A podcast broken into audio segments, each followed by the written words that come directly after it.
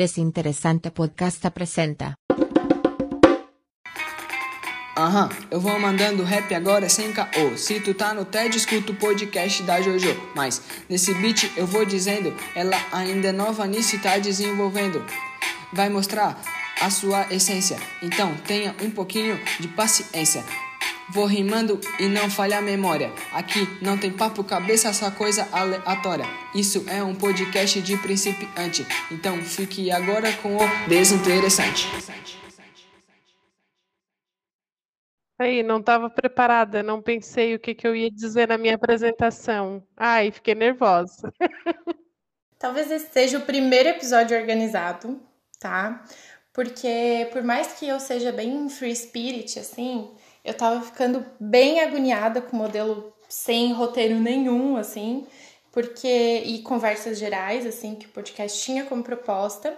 Ele vai ser um pouquinho mais adaptado, é, com o mínimo de esforço possível, né? Porque eu nunca, nunca garanti qualidade nenhuma, apesar de eu ter sido indicada como empresária podcaster, podcaster no Donos da Razão essa semana, que eu fiquei muito feliz. Eu ainda nem paguei meu microfone, né? Então, vai ser um pouquinho mais organizado, mas não tanto, porque vocês ainda não estão merecendo. Já tá tendo retorno, tá vendo?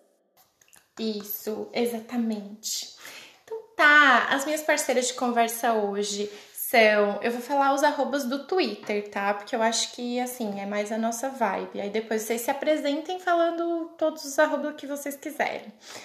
As minhas parceiras da conversa de hoje são arroba Nutri de Merda e arroba Daisy Duarte, ambas no Twitter.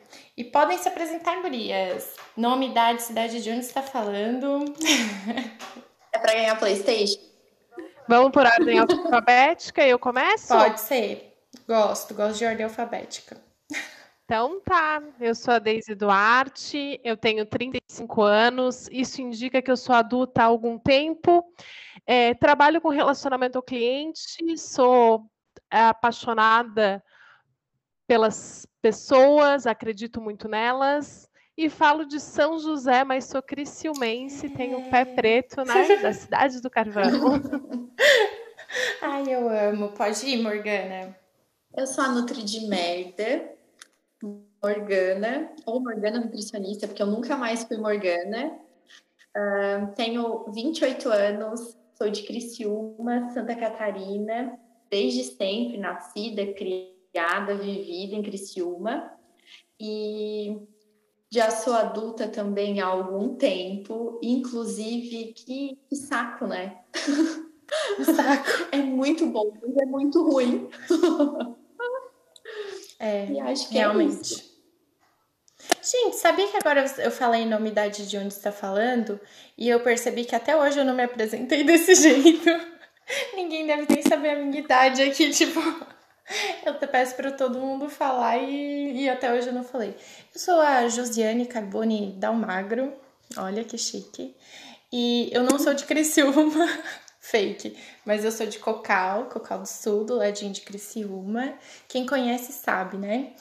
E eu tenho 28 anos também, faço 29 em abril. Uh, deixa eu ver mais o que. E eu estou falando de Oxford. Olha, correspondente internacional. Conexão. Exatamente, assim.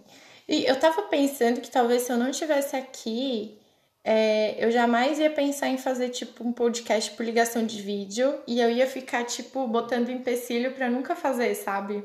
Porque se fosse pessoalmente, ia ser bem mais difícil, né? De colocar agenda, enfim.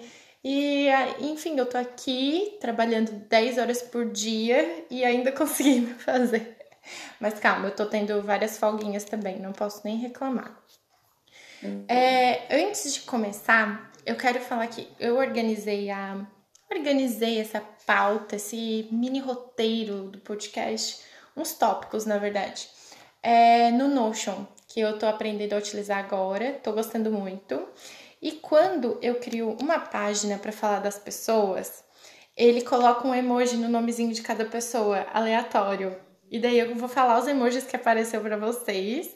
E daí vocês me dizem se esse emoji tem alguma coisa a ver com vocês ou não. Eu quero saber se o, Motion, se o Notion é É meio no chão de ná, assim, sabe? Quero saber se tem alguma coisa a ver. O da Morgana, eu acho que vai ter a ver, porque apareceu uma maçãzinha Nossa, bem nutri. bem nutri normal. Só faltou a fita métrica ao redor, né? Com por um favor. e uma fita métrica ao redor da maçã. Só, só faltou isso. Tudo pra mim. Tudo.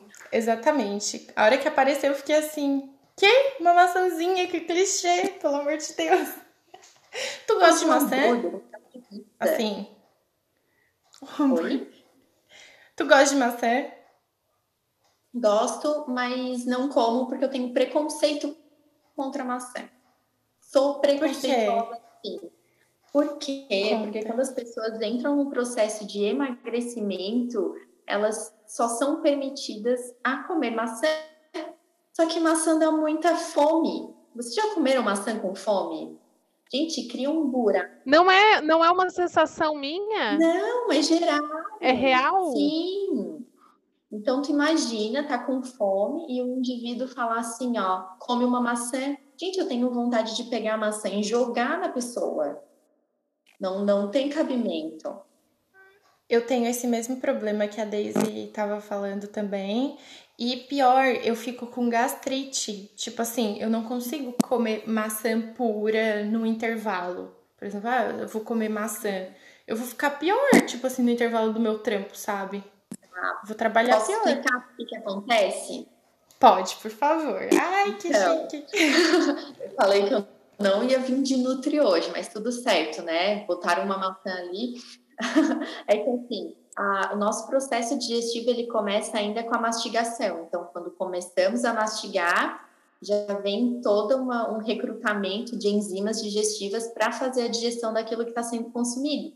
Só que a maçã tem pouquíssima caloria. Então, quando ela chega no estômago, todo aquele exército cruza os braços e diz assim: é sério que a gente veio aqui para isso? A gente veio pela maçã? E aí, o que acontece? Acaba tendo toda uma comunicação com o sistema nervoso central dizendo: pode mandar comida, porque a gente está aqui, a gente não vai voltar mais, então a gente precisa trabalhar. E aí a gente começa a sentir aquela sensação de fome muito gritante, porque a maçã tem pouca caloria, ela tem uma digestão super rápida e tem um exército de enzima ali esperando comida para fazer essa digestão. Então é comum sentir essa sensação de, eh, de gastrite, tipo essa gasturinha, né? Porque ela foi digerida, só muita enzima ali querendo trabalhar. E aí a gente fica com uma fome do tamanho de um boi. E eu sempre achei, era tipo, ai, a minha sensação, porque porque eu tenho fome sempre, aí eu comi maçã e continuei com fome, né? Mas na verdade não é que eu continuo com fome, é que a fome acontece real. É bom. Ah, é por isso que a gente tem que ter amiga mais Não. inteligente que a gente sempre, né? Exatamente, Daisy. Por isso, né? Por isso que eu fiz esse, esse, esse match, né? Eu não, foi a Morgana que, que indicou ainda o match, olha. Mas é, uma coisa que honra. eu amo, eu não gostava de comer maçã. A minha mãe me criou muito mimada. Eu só comia maçã argentina. tipo assim, precisava ser aquela maçã. Aí eu cresci e não tinha mais maçã argentina. Aí eu não gostava mais de maçã. Eu só gosto de coisas de maçã. Tipo assim, aí um bolo de maçã. Eu amo coisinhas que tenham maçã picadinha. E eu gosto muito de maçã quente. Eu gosto muito de maçã co- cozidinha, tipo assim, fatiadinha e cozidinha com canela. Eu amo. E daí não me dá tanto essa sensação. Mas claro, eu vou comer com mais alguma coisa. Quando Assim. sozinha, a digestão dela vai ficar um pouquinho mais lenta, não vai digerir tão rápido. E eu gosto de maçã com pasta de amendoim. Parece dica da Eu Nutri. amo! É, Eu amo. mas é uma delícia. Porque a pasta de amendoim, por ter bastante gordura, não vai ter uma digestão tão rápida. Então, não vai sentir Uhum. Eu amo maçã com pasta de amendoim. Era a segunda coisa que eu ia falar também, que nos meus intervalos. Ai, travou teu áudio. Ficasse muda. Ficasse muda. Eu comecei a falar em cima de ti, mas eu não sou mal educada, tá? É porque Oi. tava muda. Oi? Alô? Oi? Deise, tu tava ouvindo ela? Eu não, não Ah, tava tá. ouvindo, não. O microfone tava cortado. Amiga, você é uma senhora? Agora a gente tá te ouvindo. Ah, Não. Então, então- não sei. Continua explicando ali da paz de amendoim da maçã, que depois eu encaixo de novo a conversa. Então, maçã com pasta de amendoim funciona muito porque a, a pasta de amendoim tem uma digestão mais lenta, então tu não vai sentir aquela fome depois de comer a maçã, além de ser bem gostoso e parece docinho camuflado, né? Parece. Porque tem um azedinho que da maçã, fica molhadinha com aquele creme envolvendo, gente, é divino. É. E outra coisa que eu também como com paz de amendoim, que também parece um docinho, tipo assim, não tem nenhum problema em comer o docinho, mas é porque eu realmente gosto, é tâmara com paz de amendoim. Ai, meu Deus, Ai, é é surreal de bom. Qualquer coisa, bota a pasta de amendoim, fica bom. É verdade. Eu tenho um baita de um preconceito com pasta de amendoim, gente. Nunca comprei. Já comi, tipo, ah, em algum lugar, tá lá, me servem. Eu como porque assim, eu como qualquer coisa que colocar no meu prato. Eu não gosto de ervilha. Tipo, não, não suporto ervilha. Mas se eu for na sua casa e tiver um negócio que tem ervilha, eu vou comer. A minha educação não permite rejeitar a comida. Mas assim, a pasta de amendoim eu acho um troço muito sem graça, então não, não me encanta, não me ganha. É, pode ser. E aí também tem esse negócio, essa fitinização, nem sei se essa palavra existe, existe, mas a partir de agora existe. Porque a gente já E é ótima. é alguma coisa fitness, né? Então, dá uma gourmetizada na pasta de amendoim. Ah, mas ah, tá de dieta, tá comendo pasta de amendoim. Não, eu tô comendo pasta de amendoim eu gosto. Então, assim como eu tenho esse receio com a maçã, talvez tu tenha com a pasta de amendoim por conta dessa desse conceito fitness que tá envolvido, né? Atrelado.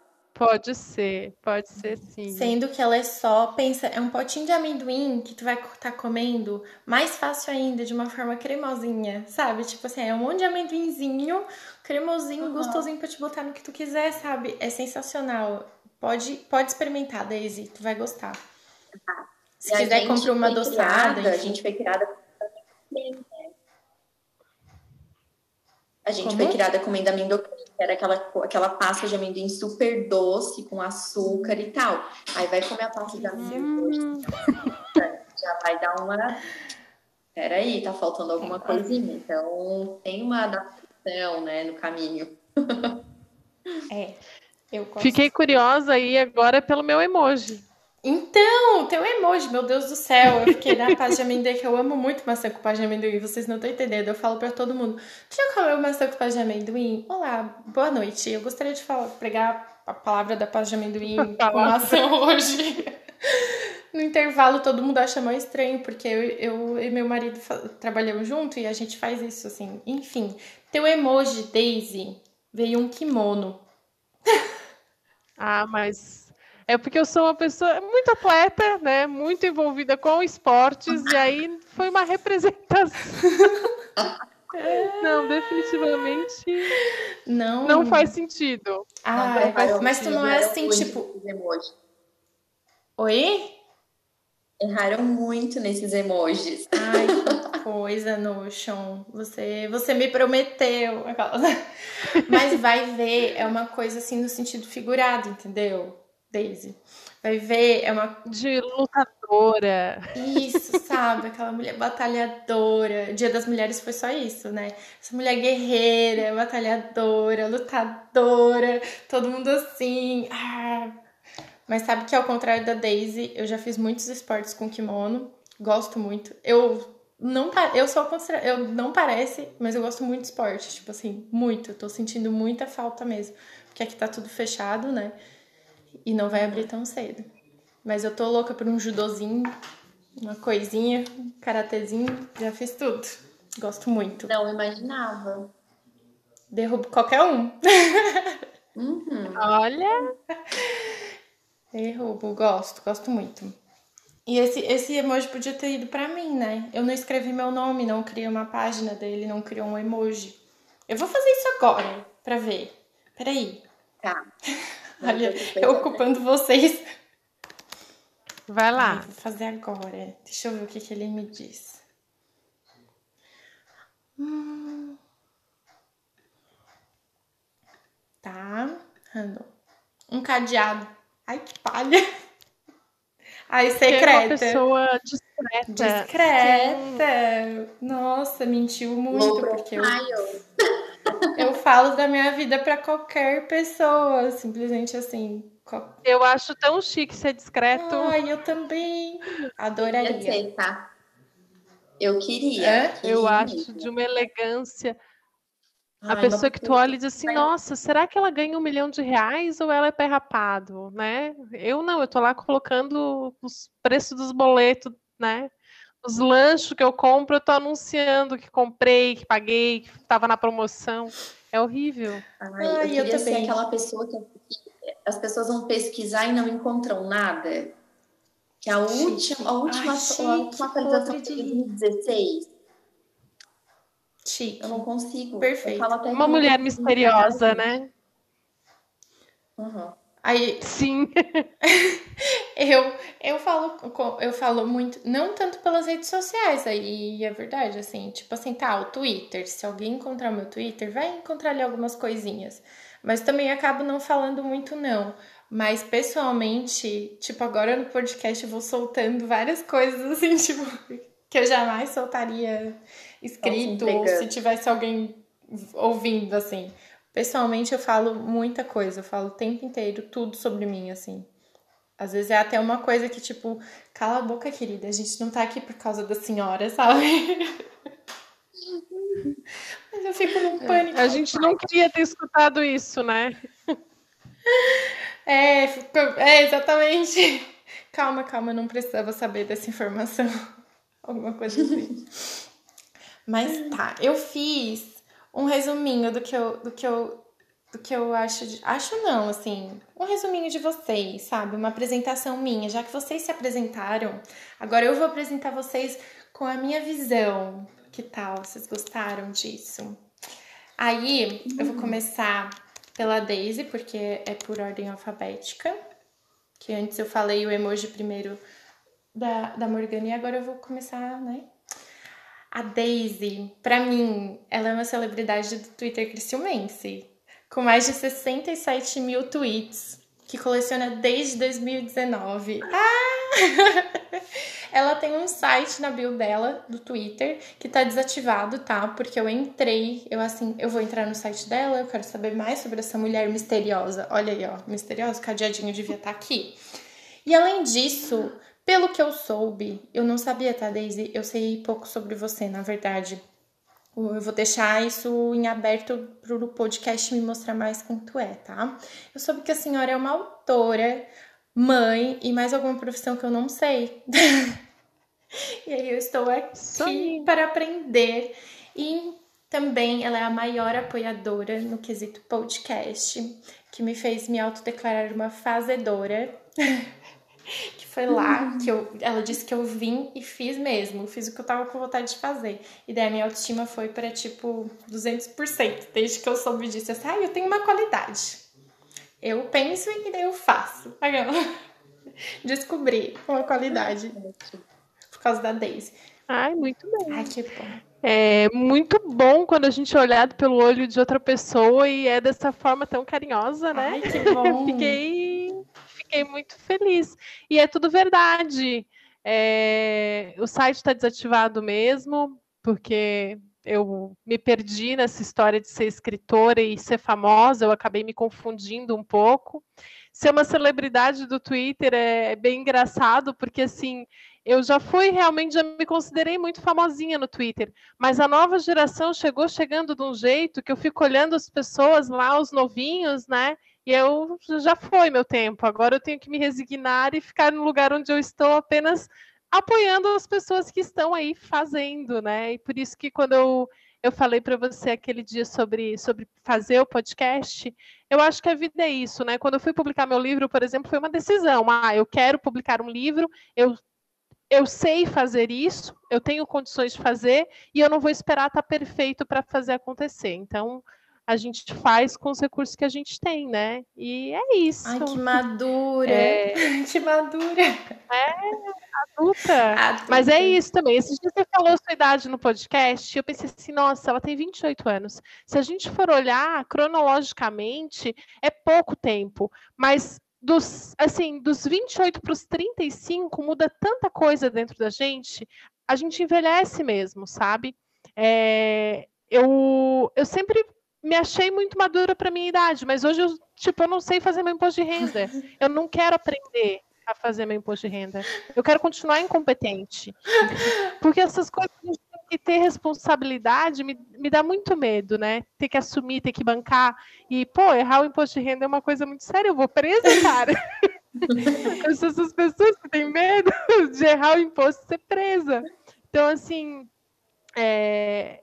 enfim, estou viajando Ai, já, mas, mas assim, o que eu queria falar, né, sobre essa história da idade é que é, eu olho para vocês aí com 28, 30 e tem uma, uma, uma juventude mesmo, uma vitalidade que eu já não tenho mais. Amigo, onde está a minha vitalidade?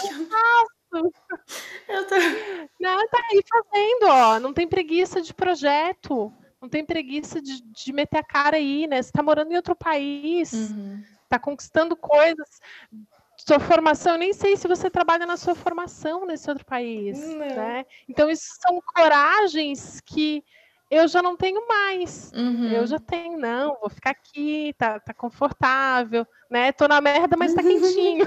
Uhum.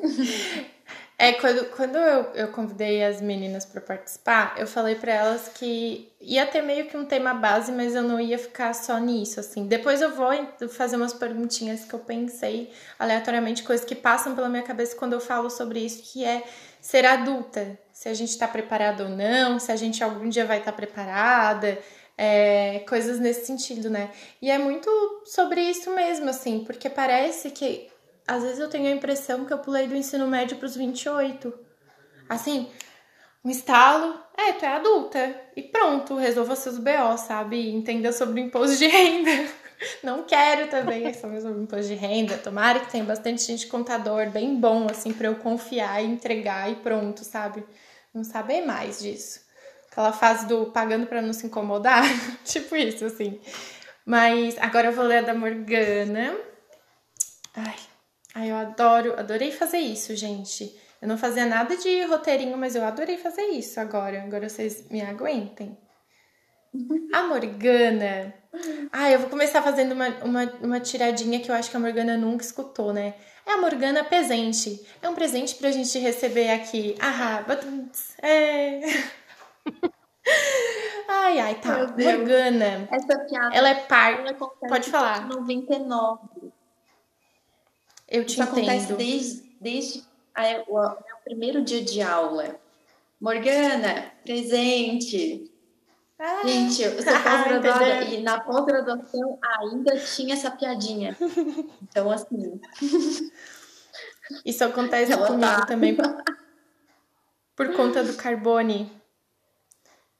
É, carbono, ah, as aulas de química, não sei o que, o carbono, e daí ficava tipo, não sei o que, o dióxido da Jose, tipo, umas coisas assim, e eu ficava, gente, pelo amor de Deus. Era os carvoeiros, tá? Isso aqui significa carvoeiro, entendeu? tipo, aula de história. Né? é. É, mas daí vira adulto, aí olha a merda que dá. Vira igual nós, entendeu? Mas tá, agora eu vou continuar a, a minha introdução sobre Morgana. Morgana faz parte de uma bolha do Twitter que eu não vou mentir. Gostaria de fazer parte também. Talvez esse convite tenha sido também uma forma de aproximação, tá? Para tentar entrar nessa bolha de forma remota e não tão psicopata, ok? É uma nutricionista que tem uma abordagem que eu comecei a ver há pouco tempo no conteúdos que eu consumo na, nas redes sociais, assim, eu já estava vendo essa mudança em alguns nutricionistas e eu pensava assim, mano, isso vai demorar muito tempo para chegar em Criciúma. Essa abordagem comportamental, é, Criciúma tem, ah, esse negócio do fitness, eu já caí nisso, eu já sofri muito nisso, assim, e por isso, por gostar de esporte, eu achar que aquele esporte me traria como, como recompensa um corpo, sabe? Sendo que eu só tava gostando de fazer o esporte. E até uma certa cobrança sobre por que eu fazia esporte e não tinha um corpo pequeno, porque eu sou grande, entendeu? E eu ficava muito assim, cara, isso vai demorar muito tempo para chegar aqui. E daí do nada eu encontrei a Morgana, que eu já conhecia, assim, já sabia quem era, mas não seguia nem nada. Encontrei por causa do Nutri de merda. E quando eu vi, tipo, comportamental, daí eu comecei a ver assim, eu não acredito, já tem, já tem alguém. eu fiquei chocada e fiquei muito feliz. E a gente tem outra coisa sobre, eu tenho outra coisa sobre a Morgana, porque ela achou que eu tinha feito um tweet sobre ela comer um hambriento de garfo e faca. Enquanto eu, justamente eu, eu tenho uma empatia gigante, porque eu também sofro com dor na TM. E obrigada por tudo, dentista Julia Zanata, que apesar desse nome é uma perfeita dentista. Ah, salvou minha vida. Embora esse Ai, nome esse nome. Eu queria que ela fizesse um rebranding, sabe? Fazer um rebrand assim, que tal Julia Z, alguma coisa assim. Talvez. Julia Z. Ponto. Talvez ela trocar de nome. Não sei, ela podia estar tá pensando aí, né? Dessa possibilidade, assim, porque olha, nervoso. Mas salvou minha uhum. vida, salvou meu rosto, minha cara quadrada. E, e salvou da Morgana também. E era isso sobre Morgana. Ai, que, que carinho. Uh, quando ouço alguém falar assim, ah, a Morgana, nutricionista, que tem uma abordagem diferente, isso me traz muito quentinho no coração, porque realmente, né? A gente mora em Criciúma, Sprite, Lights, Latinha.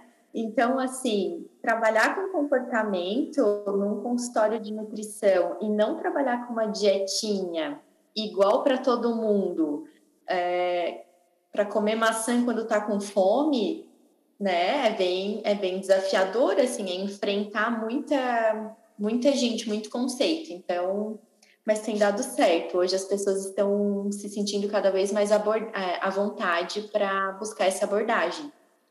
E sobre o ambiente de garfo e faca, eu vou me defender, porque o avatar da Josi era a, a Alex do, das Três Espiãs Demais. Exatamente, madura, madura, né, amores? Uma pessoa que tinha o mesmo avatar uma vez me criticou por estar comendo um ambiente, não, metade de um ambiente de garfo e faca. E eu fiquei chocadíssima, porque essa pessoa não sabia o que estava passando. E mesmo se eu não estivesse passando, cada um come como quer, né? Não é mesmo? se eu quisesse bater o ambiente no liquidificador e comer ele assim, uma pastinha, tá tudo certo. E aí rolou um, um, um rolou um, um, atrito ali. E um dia, essa Josi interagindo comigo, assim, essa menina é muito cara de pau. Que um dia me critica, né? Te critica. Então, no outro dia tá ali, tá ali conversando contigo como se nada fosse nada. Naturalmente. Eu fui procurar esse tweet. e não era teu, ele não existe. Era de outra pessoa. Olha. Olha, eu sendo julgada. O perigo das pessoas não usar sua própria foto no avatar, né? Desde tá então, vendo? a minha foto tá lá, minha cara tá lá, minha cara tapa, tá? Eu não vou mais fazer isso, eu juro. Não, ela veio toda. Eu, quando vi foto de. Delay? Pode falar. Não, é que ela veio toda preocupada eu não lembro disso, eu não lembro desse, desse, desse episódio. Deu sim, mas falou sim, e eu fui atrás e não era do Sinai, eu acho que eu errei. eu acho que eu não entendi. Me desculpa. E aí Nossa, nasceu uma e... amizade, uma web amizade. Uma web amizade. E eu fiquei assim, não, eu tava bêbada. Quando que foi? Meu Deus do céu, eu não sou esse tipo de pessoa, assim, eu tenho muitos defeitos. E aí, muitos defeitos. detalhe, que a Mas isso não. história muito mais antiga, que nem eu sabia. ai, ai. eu falei assim, então, Morgana, é que eu te conheço há muito tempo. Eu te conheço, você não me conhece. Mas é porque eu namorei um menino que, que era teu amigo, enfim, fazia parte ali do mesmo rolê. Eu tinha as mesmas amizades e tal. Mas eu realmente, eu, eu sei lá, eu acho que eu nunca saí contigo, enfim. Não. Mas tinha as mesmas amizades, assim. Era o mesmo uhum. círculo. Engraçado, né? Muito engraçado. E mas ali, eu, daí quando a gente comenta porque todo esse, essa lavação de roupa suja foi ao vivo, né? Que eu digo, não foi pelo direct, foi tipo assim, Foi ao vivo. E daí Na as timeline? pessoas. Foi na timeline. E aí as pessoas assim, gente, eu tava aqui nervosa, pensando que a Josi era uma fraude, assim, que ela só se fazia de gente boa. e não era. E algumas pessoas. E eu perdi falar, isso. Tu perdeu, Deise, Aham. tu perdeu. Esse, esse Por isso, gente, ó, Não, trabalhar atrapalha muito muito as minhas redes sociais. Ai, Acho que tu deveria repensar teu tá trabalho. Sai, Deise. Sai do trabalho. Do, do emprego novo também. Guria, acabei de mudar de emprego, tô apaixonada, tô assim, num tesão de 20. Ai, que que vocês delícia. nem imaginam, assim, trabalhando igual maluca, apaixonadaça. Então, não, não vai ser dessa vez que eu vou trocar pela treta, embora em muitos momentos a treta no Twitter seja o que me move, né? O que me mantém viva. É, eu sou Ai, movida gente, por ódio. passado, Ariana. O que manteve, eu acho que assim, a, a boa, né, um pouco da saúde mental das pessoas foi essas, foram essas interações, né? Foi, foi mesmo. Daisy, tu trabalha no quê? Então, eu tô trabalhando agora, acabei de mudar de emprego, faz uma semana que eu tô nessa nova Hum. função. Eu acho tão chique, gente, que eu vou falar o nome do cargo que Por vai na favor, carteira. Por Eu favor. sou diretora de atendimento. Meu Deus. Uma mulher dessa tá nesse momento de escarpã e camisa de seda, né? Nossa, fazendo, fazendo, fazendo. Ai, eu não sei o nome disso. Enfim, jogando dinheiro pro alto, uma pessoa dessa. Usando Meu Deus. lençol das Sim, tardes. estão falando com a patroa. A patroa chega, a patroa tá um. Apenas isso. É. Não, eu tô, tô bem empolgada com essa nova possibilidade, porque eu sempre trabalhei com atendimento, desde que eu virei adulta, talvez um pouco antes até, eu sempre gostei muito de atendimento da área comercial, né? E desde que eu me mudei para Floripa, e dá para fazer um podcast inteiro só sobre, sobre isso, assim, sobre esses caminhos que eu tomei desde que cheguei aqui, eu não tinha me encontrado profissionalmente. Eu estava trabalhando em empregos que pagavam as minhas contas não, né? Mas com a função, com a o desejo de encontrar algo que me desse dinheiro. E eu sempre precisei muito estar assim com esse com esse frio na barriga, com essa vontade de fazer as coisas, né? Que é uma coisa que a gente tem assim para entrar, né? Até entrar um pouco no tema do podcast, aqueles sonhos que a gente tem quando está na, na adolescência, na juventude, escolhendo a faculdade, que a gente quer fazer alguma coisa que ama. E de repente eu virei adulta e eu não estava fazendo. Sim. né? E aí Aham. você não fica feliz, né? Eu estava trabalhando, mas assim, faltava esse, esse gás, esse entusiasmo. E apesar de ser muito recente, né? O, o que eu estou vivendo dá essa, essa energia boa, assim, essa vontade de fazer, que a gente vê na Morgana, por exemplo, Aham. que a gente sabe que ela gosta do que faz. Aí eu fico muito feliz. Porque seria muito fácil, muito cômodo puxar uma, uma, uma dieta da, da gaveta, entregar para a pessoa e a pessoa ser feliz e construir o caminho dela com aquilo ali. Mas não, ela abre para a pessoa a possibilidade dela identificar os seus caminhos. Cara, esse programa tinha tudo para ser sobre, sobre gordofobia e comida e coisas assim, porque é uma gorda e uma nutricionista, olha que encontro lindo, né? E a Morgana me ensina tanto, e, e essa paixão que ela tem quando fala, esse carinho que ela tem no, na, na fala dela, que eu acho que realmente tem que ser multiplicado, é, todo profissional tem que ter. Né? Uhum. Independente da área que você atua, você precisa ter essa paixão, assim. E eu tô bem apaixonada agora. Fala comigo, tá, assim, dá pra, dá pra sentir esse, esse brilho no olho. Ai, gente, falando de Que brilho no olho, eu tô quase né? chorando. Tá? Emocionada. Gente, Eu é fiquei também. bom. Eu fiquei também, assim porque. A gente tô só até chorando. percebe com um certo nível de maturidade, né, Daisy, de conseguir perceber que não é isso que eu quero. Que ser adulto não é só trabalhar e pagar boleto. E que a gente pode sim ter satisfação com aquilo que faz, né? Sim. É, eu ainda tô em busca disso, né? Aquelas. Eu tô no meio do caminho das duas, assim. E mas uma coisa legal é que tu, tu buscou de fato, né? Você trocou de faculdade, você não teve medo de fazer essa mudança, e eu acho que isso é uma coisa de quem de quem não tá acomodado, né? De quem quer ter o brilho no olho mesmo. É, não, eu, eu não- realmente não me acomodo e por mais que eu tenha vindo pra cá como quase que como um, um tempo sabático, assim, porque foi muito difícil para mim terminar a faculdade, né? O meu TDAH, assim, ele é muito, muito forte mesmo. É, me falaram, tipo assim, que eu nem ia terminar o médio. Então, assim, para eu ter me formado engenheira foi muito. É, foi muito forte e, e privou muito, tipo, da minha saúde, do meu bem-estar. Então, para mim foi muito difícil e eu me dei esse tempo, assim.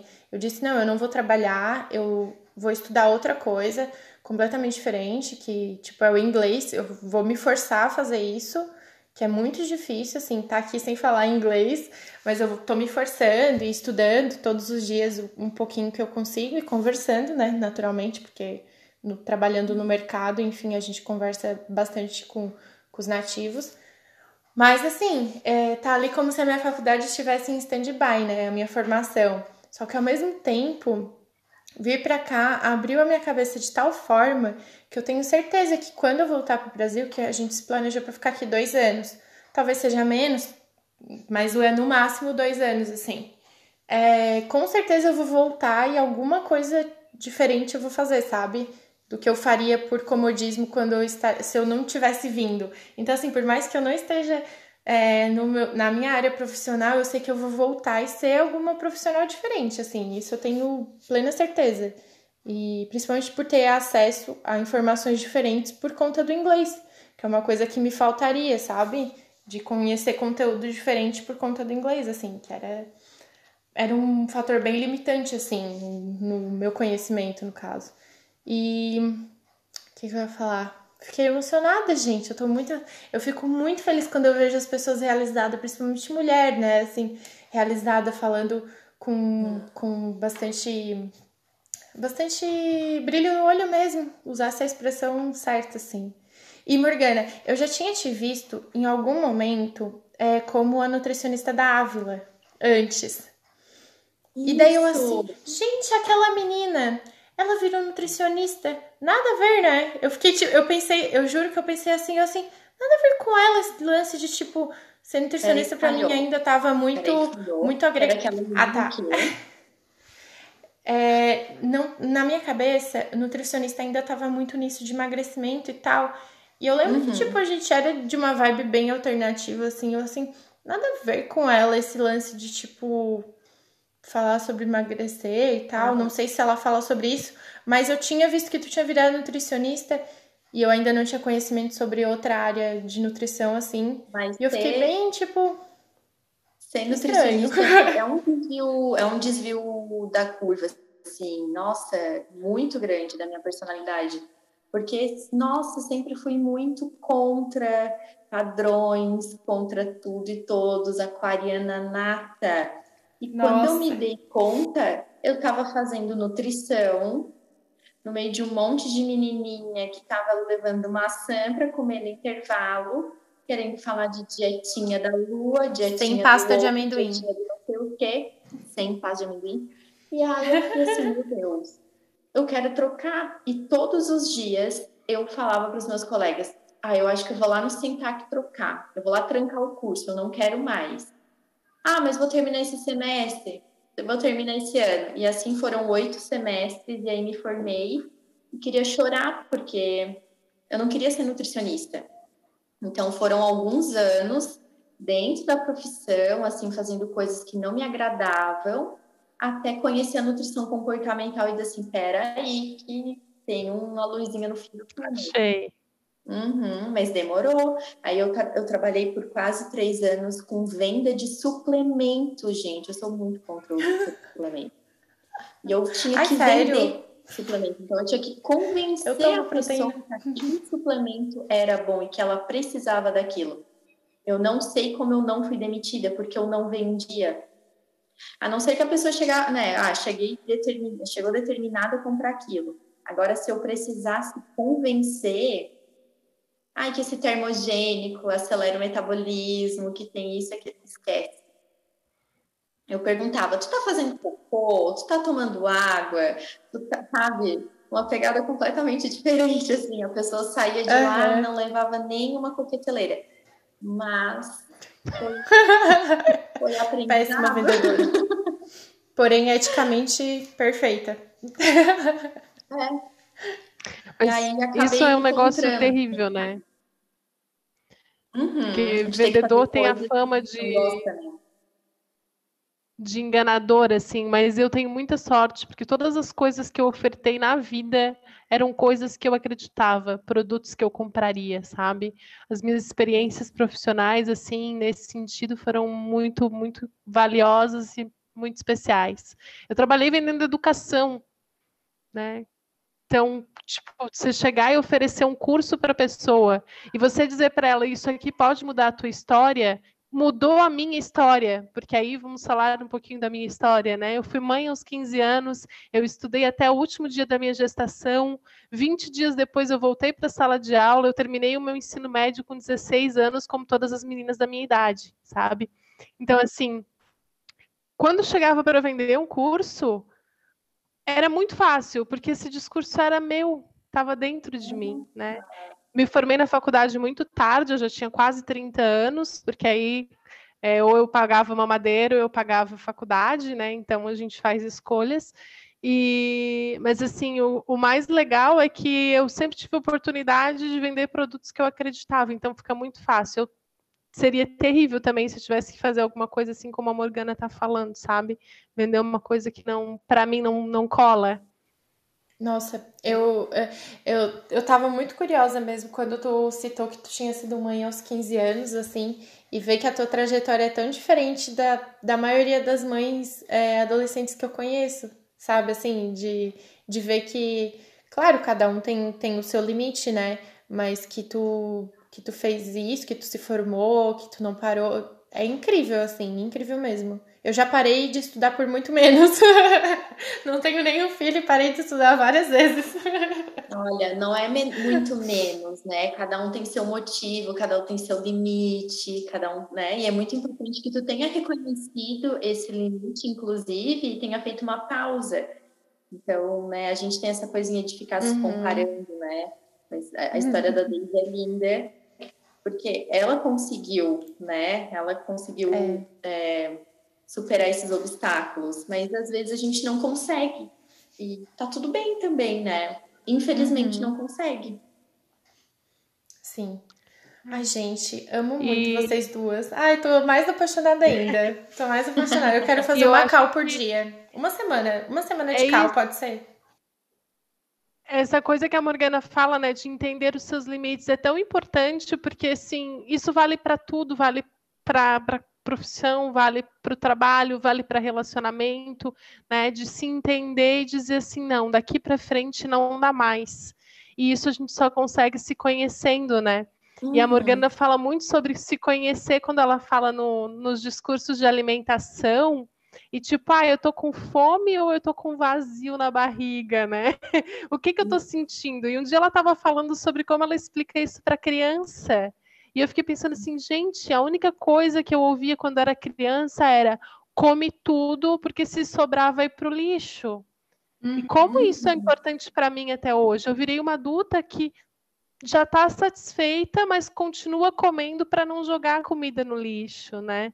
Então, uhum. assim, essas construções que a gente faz ao longo da vida e que, é, enfim, a gente vai se entendendo e se conhecendo e entendendo por que que faz as coisas, né? Ah, eu ajo assim uhum. por tais motivos. Então, isso ajuda a gente a estabelecer limite também.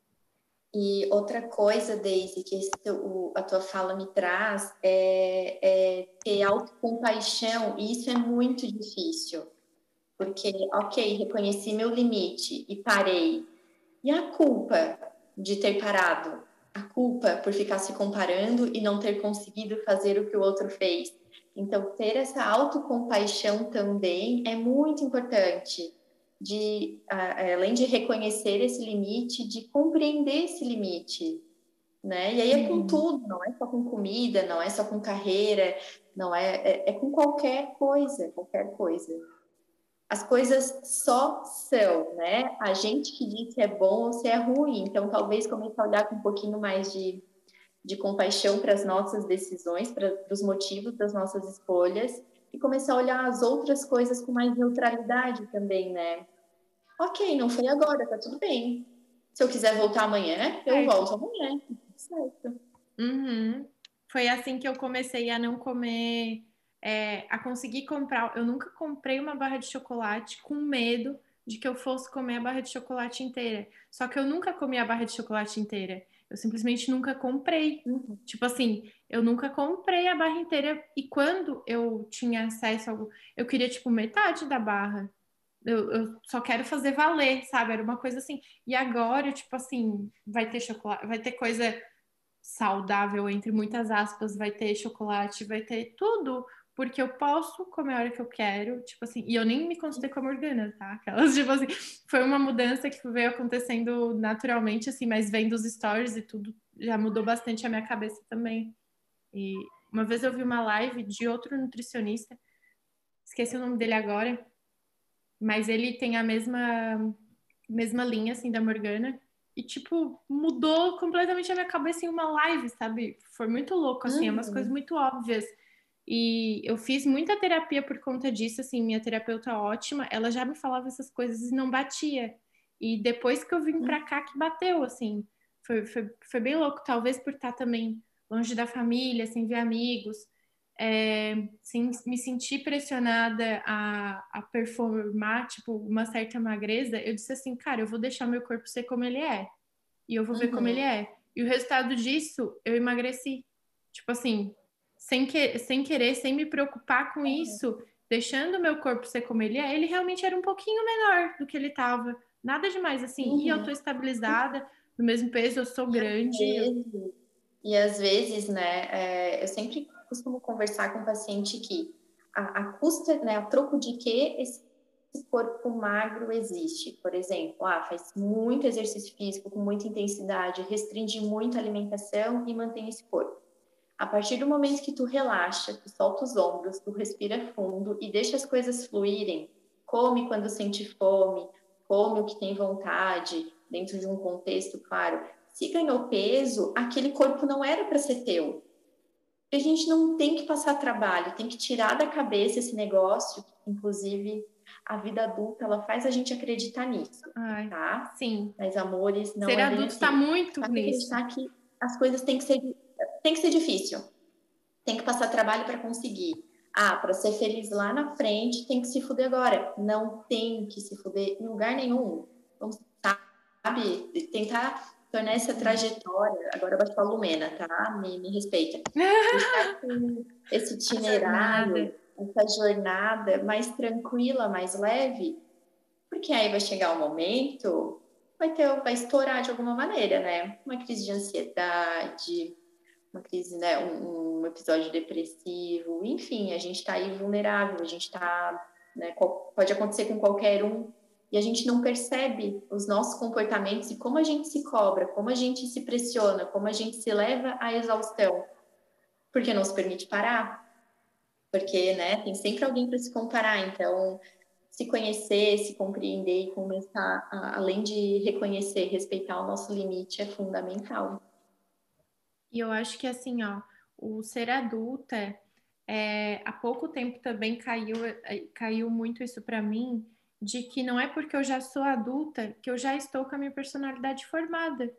Eu realmente posso mudar. Tipo assim, eu tenho mais sei lá quantos anos pela frente, também se não tivesse, eu também poderia mudar, sabe? É do tipo assim, não é porque eu fui uma criança uh, hiperativa, um adolescente, uma adolescente que tipo teve seus problemas é, em escola, em aprendizado e tudo, que eu vou continuar sendo essa pessoa, sabe? Então foi muito, foi muito importante assim para mim é quando eu percebi, ah, eu sou uma adulta. Pá, é isso, né? Eu sou isso. Pronto. Tipo assim, agora eu só vou esperar a morte, eu vou ficar, tipo, continuar sendo isso, sabe? Não faz muito sentido, assim. Cheguei aqui e agora, aí, daqui 30 é, anos vai tipo, chegar ah, a terceira idade, eu tenho que esperar 30 anos para ser velha, né? E aí, nesses 30 anos, eu falo o quê? Eu já sou adulta. É, exatamente. E aí que eu me percebi que eu, assim, não, cara, meio que foda-se, assim, eu vou eu vou atrás mesmo, tipo, era um sonho bem antigo de vir para fora, mas daí, ah, me formei. Quando eu me formar, eu vou ter que achar um trampo logo, né? Porque depois, se tu fica parada, não sei o que, não sei o que. E daí entra tudo aquilo que tu vai escutando desde criança, e daí tu se torna um adulto frustrado, porque tu não foi atrás do que tu queria. Tipo... Sim, mas a gente tem isso, né? De, ai, a próxima fase.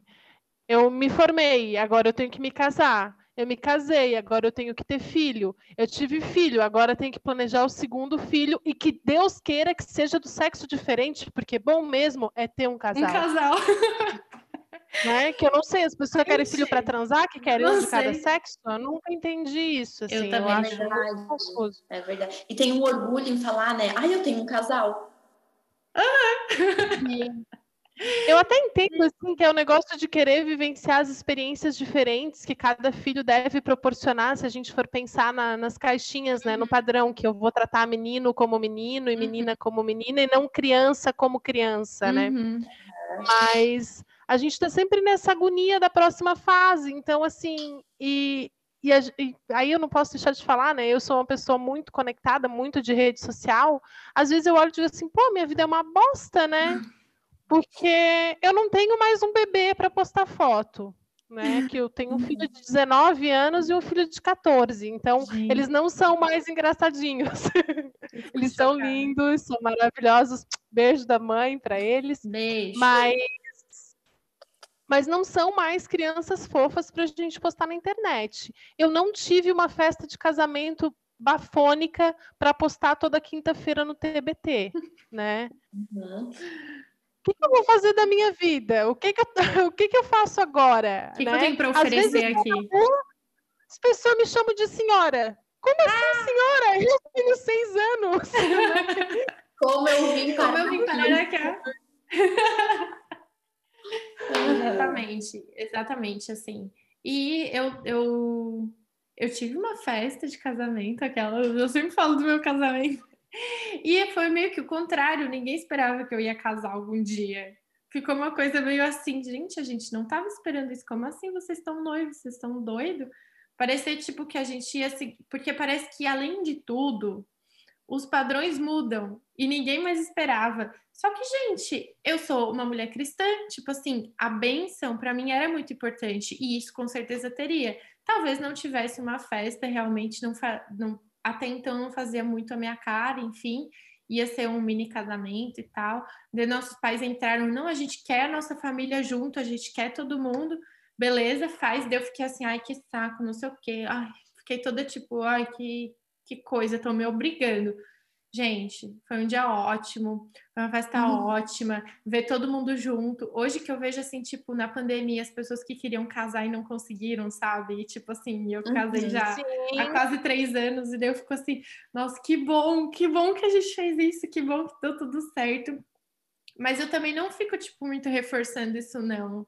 E, e daí começa, eu, e, e daí, vão ter filho quando? Gente, eu não sei se eu quero ter filho. Tipo assim, eu não, eu não sei se eu vou querer ficar grávida também, se eu vou querer ter um filho, um filho de sangue ou um filho adotivo. Na minha família tem muita gente adotiva, assim. A minha família tem quatro, quatro dos, de todos os primos são, são adotivos. Então, eu, eu não sei, eu, eu acho tem muitas coisas ainda para decidir. Tipo, pelo amor de Deus, eu só tenho seis anos de novo.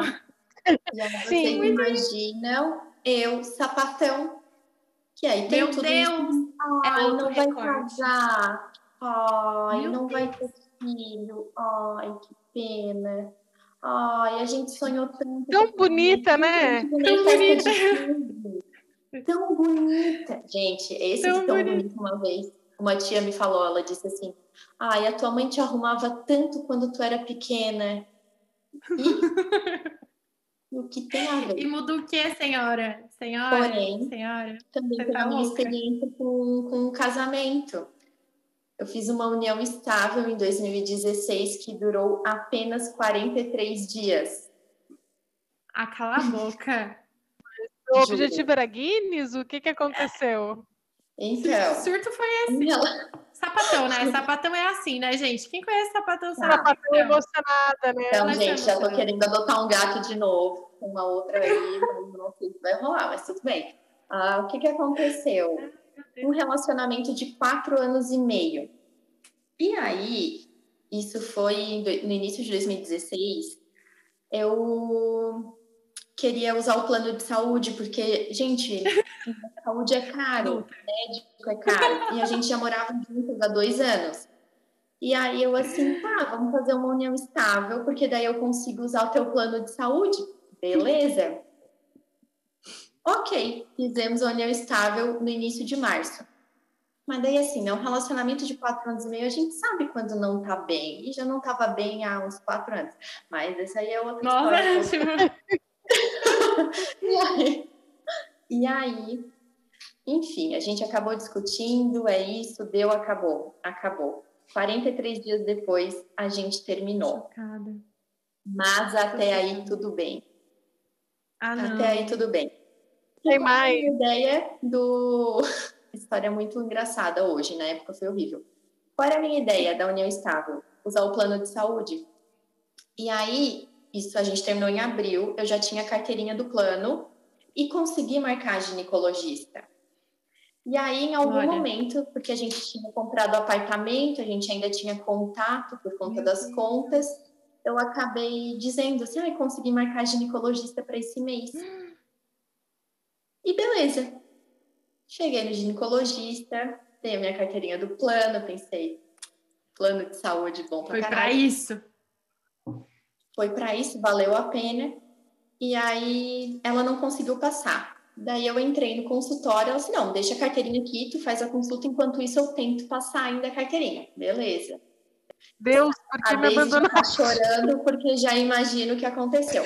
Estava eu lá naquela posição super confortável no ginecologista, né? Com a perna pra cima, parecendo um frango assado, com Sim. tudo arreganhado. Delícia, né, secretária bateu galera? na porta e disse assim: Dana, qual é a empresa?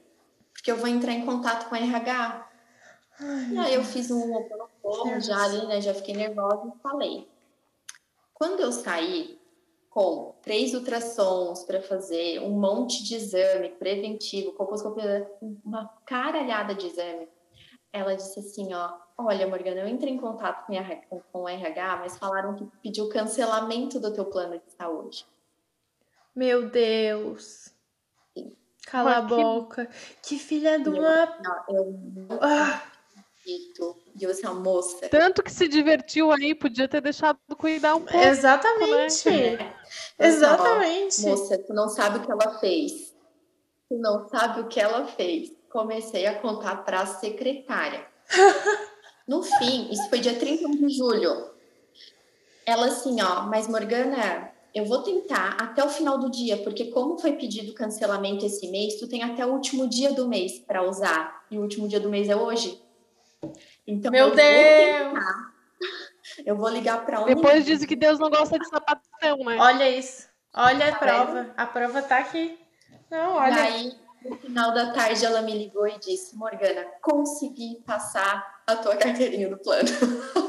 Chupa, chupa, chupa ex. Era isso. aí, é gente? sobre isso. Mas enfim, são histórias para contar, né? Ai, isso que é bom. Agora é engraçado. Hoje, né? Ai, Mas no dia, Hoje. juro, eu queria.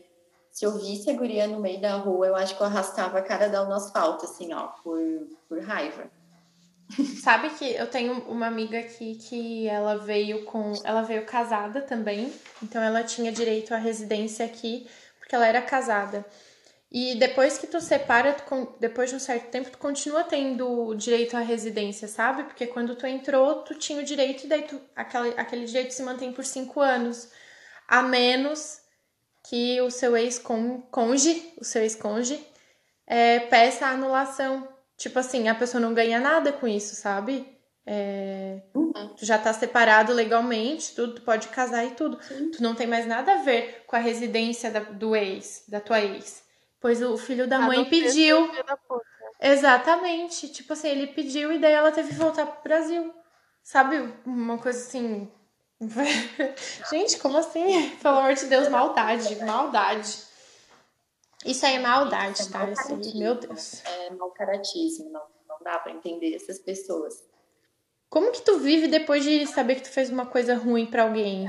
Tipo, eu não a consigo dis- pensar A nisso. dissolução, a dissolução da minha união estável foi sair só em setembro. Então, assim, para todos os efeitos, ela ainda estava em vigor, sabe? Mas tudo Aham. bem. Deu tudo certo aquele dia, tá, gente? Com meus exames, com os ultrassons. Tava tudo A Pepeca certinho. tava linda, arra- arrasane. Depois, só sucesso. Ah, Depois que foi usar direito. Exatamente. Com quem merecia. Ai, gente, Ai, então tá, sobre. Voltando um pouquinho para o nosso teminha. Nosso teminha, será que eu chamo assim? Enfim, né? É, a pergunta que me vem na cabeça quando eu penso assim em ser adulta é quando eu percebi que era adulta.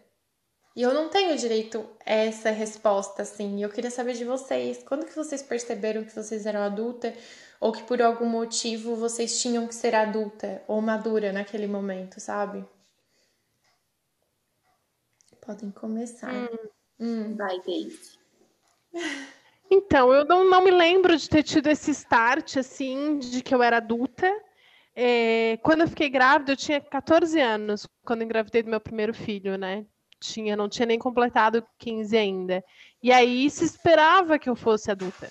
Né? E eu até achava que era. Ah, vou conduzir isso. E fui uma mãe que, que, fez tudo, sabe? Minha, minha mãe sempre trabalhou, então eu era responsável, principal cuidadora do meu filho, foi responsável pela, pela criação dele. Mas eu acho que nem aí dá para dizer que eu, que eu vi que era adulta. Eu acho que são aqueles pequenos momentos do dia a dia, né? A declaração de imposto de renda, ou uma decisão que você tem que tomar, principalmente assim no, na vida profissional, onde a sua decisão é importante. Eu acho que decidir para mim uma coisa é um negócio muito adulto, sabe? É muito difícil. Eu tenho bastante dificuldade em tomar decisões, eu reflito bastante para não fazer besteira. E, e faço mesmo assim, né? Obviamente. Mas assim, acho que é mais esses pequenos, eh, pequenos momentos assim de, ah, por exemplo, quando meu filho ficou doente, né? Tem um episódio que meu filho ficou gravemente doente e eu entendi que nada que eu fizesse podia mudar aquele quadro. Nossa. Acho que é um, é um grande ponto assim de, de, de crescer, né?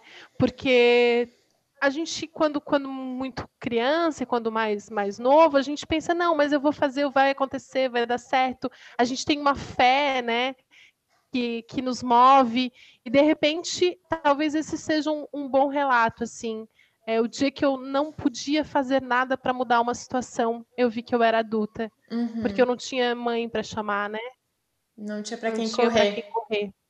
Nossa pesado, mas ao mesmo tempo bonito isso que tu falou, que é realmente nas coisinhas pequenas que a gente se percebe assim, é realmente o tempo passou, tô eu aqui por mim. É aquilo, né? A única pessoa que vai estar tá com a gente na hora de nascer e morrer é a gente, né? Então acaba que bate isso em, em algum certo momento, né? E Morgana? Sim. Então, de perceber adulta, é bem como a Daisy falou, assim, é, é, difícil essa percepção, né, de, ah, eu me dar conta, sou adulta. Porém, é, há 16 anos, a minha mãe morreu, eu tinha 12, e o meu irmão tinha 8 na época. E a minha mãe era quem dominava a casa, era ela que mandava em tudo. O pai sempre foi muito good vibe, super tranquilo, de boas, mas quem mandava lá em casa era a mãe. E naquele momento, com a ausência dela, na minha inocência, eu pensei que eu precisava assumir esse papel, porque o pai ia continuar assumindo o papel dele, fazendo o papel dele. E a gente ia precisar uma, de uma mãe em casa. E aí, aos 12 anos, estava eu lá com um monte de gancho na camiseta, né? Ganchinho de roupa na camiseta, lavando, fazendo comida, faxinando, indo em reunião de escola, indo comprar roupa, indo Meu comprar Deus, material. gente. Teve uma época que o pai acabou sofrendo um acidente, não podia trabalhar, tava eu indo no contador, eu indo no banco, eu, sabe? Então, teve esse amadurecimento muito cedo, mas assim, o que não me impediu de aproveitar a minha adolescência assim de maneiras é, bem violentas, inclusive. de maneiras não muito recomendadas. É, durante a semana era dona, dona de casa, final de semana era aquela menina que disse, isso aí nunca vai ser nutricionista na vida. Quem é essa menina? Tava sempre bêbada, tava sempre, enfim. Mas foi, assim, uma, um amadurecimento muito precoce, uma responsabilidade muito grande desde cedo. Mas é, ano passado, sempre para o meu aniversário eu entro em crise existencial, assim E aí, em dezembro do ano passado, meu irmão me mandou uma foto com uma aliança dourada no dedo, dizendo: casei. O meu Cala irmão mais novo, o meu irmãozinho Meu que eu Deus. criei, 18 anos. E ali naquele momento eu percebi que, gente, criei para o mundo, porque ele veio me avisar depois, não disse que ia casar. Ele me mandou uma foto já casado. E aí eu me Avisando toquei que. É, e aí, vendo a maturidade dele, vendo que ele já é um homem hoje casado, aí eu me dei conta que eu sou mais velha, né? Daí eu percebi assim: hum, há quanto tempo então que se deu a minha, né? há quanto tempo eu já sou adulta? Foi bem marcante, assim, esse episódio. É, meu irmão tá com 17 também e a gente tem 11 anos de diferença, né? E eu também, cada vez que eu olho pra ele, eu assim, pelo amor de Deus, para, porque com 17 hoje eu não sei o que que essas crianças comem, né? Porque com 17 eles já são homem feito, não sei o que que acontece. E do nada ali tá no 15. Bem tia, hein? Bem tia, né? Bem tia. Tá ali no 15, tem cara de 15. Aí com 17, não sei, já tem cara de tipo 28, assim. Tipo, parece que eu e ele, assim, junto. Não parece que tem 11 anos de diferença. Eu não sei o que, que acontece com os meninos. Mas enfim. Aí cada vez que eu falo com ele, assim, e daí ele é super debochado, tira com a minha cara, e eu fico tipo, ai, seu pivete. Mas não é mais, sabe? Tipo assim, ele não é mais uma criança, sabe? Eu não posso mais fazer nada. Aquele é o jeito dele e, enfim, ele tá se formando aí. O 17 anos dele também pesou bastante pra mim. Agora que tu falou, talvez tenha sido um- uma época que eu meio que me percebi assim como mais adulta. E também quando eu E pagar casei. boleto, né? É, pagar Exato, boleto. Já mora sozinha, né? Já saiu de casa. Pagar os próprios boletos é, é um choque de realidade também, né? Foi, sair de casa foi bem, foi bem assim, tipo, é, realmente agora bateu e é nós por nós e é isso aí. Mas ao mesmo tempo foi muito gratificante, foi muito, ai, realização de sonho, assim. Ai, realmente sou uma adulta, eu tenho, tenho onde morar, sabe? Uma coisa assim, é, tenho aqui, tenho Uhum. uma pessoa muito massa do meu lado. Eu realmente sempre achei que, tipo, eu, eu, eu, eu, eu tinha dúvida se algum dia eu ia encontrar alguém que eu realmente gostasse, assim, a ponto de querer casar, sabe? E a única pessoa que eu pensei isso realmente tá ali, tipo, tá do meu lado e é parceiro pra caramba. E eu fiquei assim, ai, que bom, que bom. Eu acho que tá, tá indo tudo certo. Eu tenho, tenho pessoas pra confiar. Pra mim é bem né? É uma difícil, assim. segurança muito boa, né? Poder confiar em outra pessoa. Eu, como É, sou sapatão do relacionamento, eu penso, não é essa. Tô pronta pra casar. penso. Essa, o gatinho adotar um gato. Tipo, Eu É. sempre. É, não sei, mas estamos aí. já eu, assim, eu. É que um dia vai ser, né? É, exatamente. Pelo tempo que for, né? Um dia vai ser. Exatamente. Talvez. A gente tem essa coisa também de ser para sempre, né? Aquele clichêzão, É. gente, que seja eterno enquanto dure. Exatamente. Seja eterno enquanto não cancelar o teu plano de saúde. Por favor. Ah, isso também, isso tocou no meu coração agora. Ela já tinha esquecido, Daisy. Tu voltou. Ai, desculpa. Não, tudo bem. Gatilhos. Gatinho. Eu vou ressignificar quando eu for em outro ginecologista, quem sabe? Exatamente. Quando eu Ai, pagar, gente, sem, sem precisar do plano de ninguém. a patroa. patroa da minha vida. É, e assim, eu sempre fui bem tipo, ah, as pessoas eu não posso confiar em ninguém. E eu sempre fui muito individualista até, assim, é difícil. é, meus amigos são. Eu tenho bem poucos amigos, até o último episódio foi sobre isso, assim. É difícil eu abrir espacinho pra alguém chegar, sabe? Na minha vida. Eu saio, eu converso, eu, eu sou comunicativa, mas assim, pra entrar na minha vida, tipo, é muito difícil. Então, assim, vai tempo. E tem que bater mesmo, assim. Mas tá, gente, tá ficando gigante de novo. Eu não consigo calar a boca. Ai, eu já sei. É, Oi, pode falar. Todo mundo aqui fala bastante também, né? É, não tem o que fazer, gente. É isso. As pessoas vão ter que aceitar que esse podcast vai ser um podcast gigante. Todas as, todos os episódios. Ai, eu queria, eu queria perguntar para vocês se vocês têm, porque tem gente que fala assim, ai, é, o sonho do adulto é a frigideira antiaderente, é air fryer, sei lá, alguma coisa assim. Vocês têm algum utensílio que quando vocês compraram ou ganharam, vocês disseram assim, é, eu realmente sou adulta, eu gosto disso, eu quero ganhar isso, é disso que eu tô falando. Vocês têm. Lençol bom, né? Lençol bom. Pode falar, Morgana também, desculpa. Planta, a gente falou tudo junto. Sofá. Amo ganhar planta. Ah, planta. Trocar plantinha mudinha, adoro. E sofá, porque eu morava num apartamento muito pequeno e não tinha espaço para um sofá. E eu me mudei mês passado, tipo, faz duas semanas e eu comprei um sofá. Então eu faço tudo no sofá, porque eu não quero mais ir para cama, eu quero ficar no sofá o quanto eu puder. Então aí é, é Eu também. de, de gente grande, sofá e planta. Eu também sou Team Daisy. Eu gosto muito de uma roupa de cama boa, um lençol bom, uma coisa macia. Um potinho da Le Creuset, Um potinho. talvez, que é o meu salário. Nossa. Um potinho daquele de, de fazer um escondidinho ali, uma porçãozinha única, pra decoração. Aqui tem. sabe? De usar e quebrar. Tu tem? Não, eu não tenho, mas aqui na Ah, casa tá. que eu moro eu tenho. Não, acho É que aqui, aqui não é tão absurdo, né? Também. Se olhar o Um salário da pessoa e. Uma, uma tampa, talvez, Uma tampa. já ia, ia perceber só, vence na vida. A Daisy tem isso então com, as com a cama, Daisy. Tu compra assim, tu vê quantos fios. Na verdade, assim, eu nem, nem sou uma pessoa que procura muito, que, que investe muito, sabe? Mas assim, ó, a gente tava com os lençóis horríveis aqui em casa.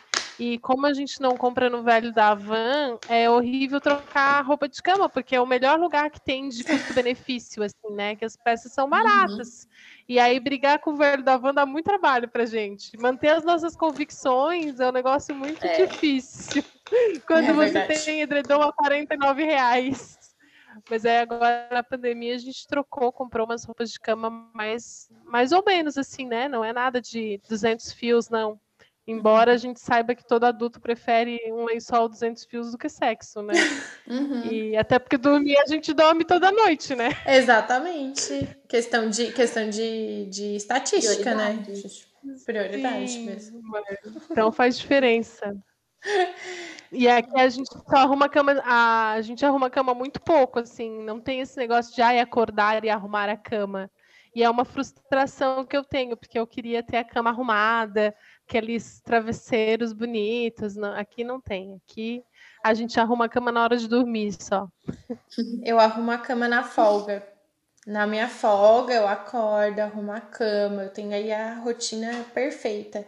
Nos dias que eu, nos dias que eu trabalho, realmente assim, trabalhando 10 horas. Tu trabalha 10 horas, tu dorme 8. Sobra nada, né? Então, assim, tipo, Sim. eu não vou perder meu tempo arrumando a cama. Eu já, eu já ressignifiquei isso, entendeu? Eu aceitei. Já deixa já. pronta para dormir, né? É, exatamente. E outra pira que eu tenho com o negócio de adulto é música de adulto. Isso é muito meu. Na minha cabeça. Eu tenho muito tipo, nossa, isso é muito música de adulto. Tô aqui escutando uma MPB. Eu sou, eu sou uma pessoa adulta. Eu tô aqui fazendo meu jantar, escutando uma música brasileira, um, um violão, uma coisa Marisa bonita. Monte, ouvindo um. Aham, Sim. eu também me sinto bem adulta por isso. Eu me sinto bem adulta. A música mexe aí comigo na parte do adulto, assim. E se eu ouvir um hardcore antigo, eu já me mudo diretamente pra adolescência, assim, instantaneamente. Ah, eu vou lá para 2008, 2009, Praça do Congresso, tomando velho barreiro com Sprite. Eu sou de Criciúma, eu falo Sprite, Aham. Ai, gente. Coisas que a gente só pode fazer na juventude. Porque se hoje você tomar velho barreiro e Sprite, você vai pro hospital. É, não, não. Isso aí ficou no passado. Uhum. Um drinkzinho, no máximo, assim. Uma coisinha diferente. Vinho bom, né? Um vinho bom. Vinho bom. Você compra um vinho lá, um vinho que tem que ter. Não pode ser menos Um de 50 reais, porque menos vai dar dor de cabeça. Então não dá mais. Natasha. Né? Deus é sábio, gente, porque ele sabendo que o adolescente não tem dinheiro para investir em álcool, ele dá a potencialidade de beber bastante coisa ruim. Né? Sim, a Daisy. gente tem condição de Você é um comprar uma bebida melhor. Eu entendo tudo. Você é um Então, gênio. só trago conhecimento e verdade. Um compromisso com a verdade, né? Eu não tenho compromisso com a qualidade, mas com a verdade eu tenho. Aqui eu não minto. Tipo assim, qualidade, eu já não. Né? Aí eu tento desenvolver, ser menos desinteressante que, que a proposta, mas o, mentira aqui a gente não conta, não. É Não. isso mesmo. Não trabalhamos com mentira. Não, exatamente. Eu nem sei E agora eu vou fa- Agora eu vou fazer perguntas específicas, uma de cada, e depois a gente vai pros quadros e acabou, tá? Desculpa, gente, eu tô alugando vocês há muito tempo. A Morgana tá, tá no trabalho ainda, pelo amor de Deus. Enfim, pra Morgana Morgana quê? primeiro. Tu ainda. Eu tô alugando vocês, eu disse. Não, Tu ainda tá no trabalho. Primeiro pra Morgana. Nutri, Nutri. Posso começar com Nutri, assim, pra ficar bem padrão? Como que a gente faz pra parar de ter pum? Porque eu não sei se tu sabe, eu sou vegetariana, né? E vegetariano tem muito pum. Porque a gente come muita leguminosa, né? Então a gente tem muito pum. E daí tem semanas que eu fico semanas assim, bem, digestão 100%. E daí tem uma semana que, tipo assim, graças a Deus, eu não, eu não fico tipo, meu Deus do céu, não dá pra chegar perto da José que ela tá peidando. Não é isso. É tipo a barriga estufada, sabe? Aquela coisa assim. Eu assim, eu vou aproveitar esse momento e eu quero entender sobre o pum. O que que eu faço quando eu tô assim? O que que eu posso fazer? Como é que eu posso resolver isso? Eu vou pro Lufital? O que que, eu, o que que eu faço? Entendeu? Né? Nada mais é que gases, né? São gases. Então, assim, tem, tem é, a proliferação de micro-organismo, normalmente patogênico, bichinhos ruins aí, em maior quantidade no teu intestino, fermentando muito. Então, assim, a gente tem bichinhos bons e bichinhos ruins, os micro-organismos, né? Mas eu gosto de falar bichinho que é mais fácil de pronunciar. E aí, Sim, quando a gente está com um desequilíbrio nessa flora intestinal e tem mais bichinhos ruins, normalmente vai ter a maior produção de gases.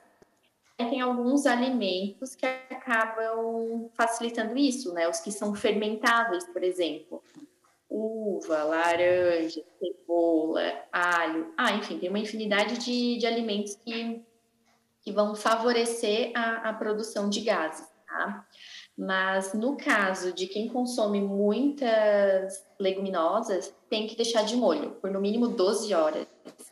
Trocar essa água, porque tem bastante antinutriente, ah, tem bastante é, enxofre, e tudo isso acaba facilitando aí a produção de, de pum. No mais, além de deixar de molho, de trocar água dessas leguminosas, evitar ficar requentando, sabe? Cozinhou, daí requentou, sobrou, guardou, daí vai lá, requenta de novo, sobra. Então, assim, quando for aquecer, aquece só a porção que tu vai consumir e deixa o resto lá guardadinho. Seria ideal, né, preparar todos os dias, mas a gente não vai cozinhar feijão todo dia, né? Uhum. E aí entra em tentar iden- identificar essa flora. Às vezes, por natureza, o teu intestino ele vai ser mais propício, vai ser um ambiente mais propício para esses bichinhos ruins. E aí vai fermentar mais. Só que, ó, são várias possibilidades. Uma alternativa seria chá de gengibre, tá? O, Nossa, chá de gengibre ajuda a diminuir um pouquinho aí o, a desmanchar esses punzinhos.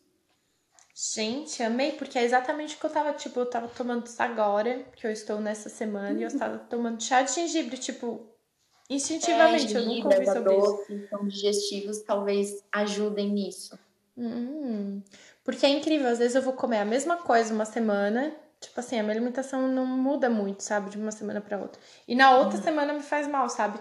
Eu imagino que realmente tenha muito a ver, tipo, ah, se eu tô cansada, se eu não tô, se eu tô não sei o que, se eu não tô, se eu me movimentei, se eu não me Sim, tudo movimentei. muda, tudo interfere na, na flora intestinal, né? Estresse, ansiedade, às vezes está comendo muito alimento doce, daí, né, com mais açúcar, que também é bem fermentável. Às vezes pode ter Hum. uma intolerância que não sabe, então acaba consumindo é, mais é, derivados de leite, então vai fermentar Uhum. mais. olha, tem uma infinidade de possibilidades. Uhum. Não, eu realmente tenho intolerância já. Eu sei disso, assim. Tanto que quando eu fiquei vegana, eu realmente não tinha tantos problemas, assim. Eu fiquei vegana por um tempo, mas daí deu uma estragada na minha cabeça, então eu, eu voltei ao vegetarianismo, uhum. assim. Priorizei a minha Sim. saúde mental. E, e daí deu uma voltada, assim. Mas também não como muito, mas, mas realmente, enfim, vou rever esses, esses tópicos. Agora a pergunta para a escritora. Uh. Fiquei nervosa. Porque eu sou péssima escrevendo. eu queria saber se tu acha assim que tipo como que eu posso exercitar essa parte? Porque eu acho às vezes que eu penso tanto, é um emaranhado de pensamento. Eu queria saber organizar isso para fora, sabe? E daí o que, que tu, tu, indica assim? Tu indica realmente pegar um caderninho e escrever tudo que eu penso? Sim. Então, a gente tem um ponto importante que é o TDAH, que eu sei que dificulta bastante, né? E ler porque quando a gente lê, a gente aprende sobre, sobre estrutura, mesmo que instintivamente, né? Uhum. Mas anotar é muito importante. Eu, por exemplo, é, só consegui lançar um livro porque tudo que eu sentia eu registrava.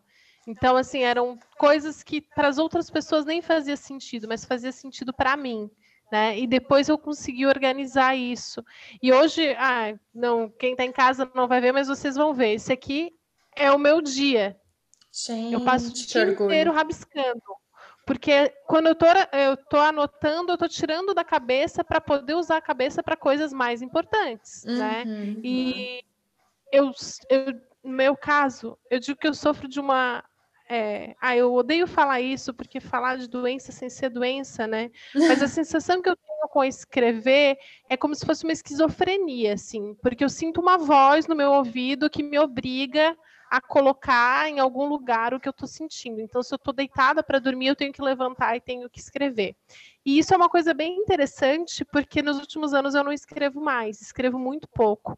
E as pessoas me questionam muito: ah, o que, que aconteceu? Quando é que você vai lançar um livro novo, né? uhum. né? Porque o meu primeiro livro foi realmente um, uma experiência bem positiva, as pessoas é, compraram muito meu sonho, eles curtiram o que eu escrevi, têm vontade de ler mais, mas eu estou medicada desde 2017.